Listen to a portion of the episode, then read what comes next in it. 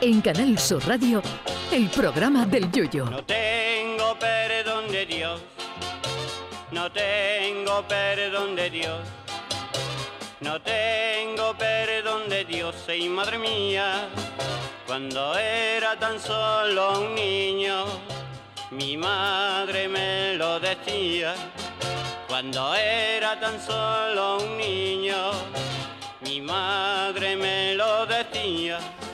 Hoy se celebra el Día Mundial del Piano, ese maravilloso instrumento para el que tantas obras maestras se han compuesto y cuyo sonido enamora a todo el mundo, salvo los que tengan un vecino de arriba que estudie piano, que seguramente no estarán de acuerdo con tal afirmación.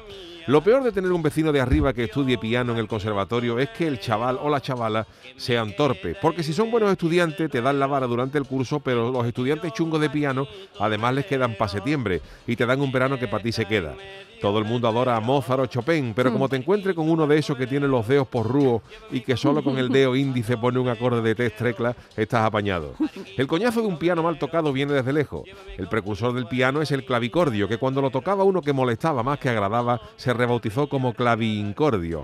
El piano es un instrumento precioso, salvo para los que tienen que subirlo a un noveno sin ascensor, que evidentemente lo odian. Es por ello que muchos padres meten a sus hijos a estudiar otros instrumentos más baratos, como por ejemplo la flauta dulce. Flauta dulce, que cuando se toca de manera desagradable se convierte en flauta amarga. Buen ejemplo de ello es cuando los niños empiezan en el colegio a aprender en la flauta la famosita cancioncita de Titanic o el himno de Andalucía, que suena como una mezcla de tamboril rociero con el que lo toca borracho y el himno de Albania. Y es que tocar un instrumento y dominarlo no es fácil. Todo el mundo conoce el chiste aquel del niño que tocaba el piano para cerrarle la tapa mientras tocaba y que cuando terminó la pieza el padre dijo al maestro qué le parece la ejecución. Y el maestro dijo la ejecución me parece excesiva, pero dos o tres años de cárcel sí que le echaba yo. Y es que a los alumnos de música desesperan hasta los, mm, hasta los mejores profesores.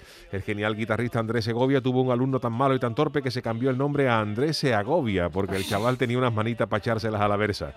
Y es que como decían el Peña y el Masa en el cuarteto Notas Musicales, hay gente que tiene un, un oído privilegiado, pero el otro es una porquería.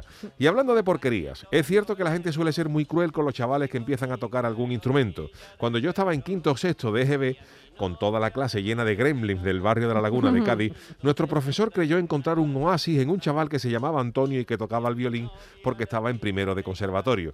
Pero claro, la criatura tocaba regular. ¿Y saben el mote que le pusimos al chaval? Antonio el Porquería, porque todo lo que tocaba no sonaba así. A día de hoy desconozco si Antonio el Porquería será primer violín de la Orquesta de Cámara Frigorífica de San Petersburgo o le estampó el violín en la cabeza a uno de los que llamó Antonio el Porquería en el recreo. Sea como sea, feliz Día Mundial del Piano a todos los estudiantes de música por extensión. Eso sí, si su niño es torpe, por lo que más quiera no lo meta a estudiar piano. Mejor a trompeta, que por lo menos eso tiene sordina. Ay, mi velero, mío, Canal Sur Radio. llévame contigo a la orilla del río. El programa del Yoyo.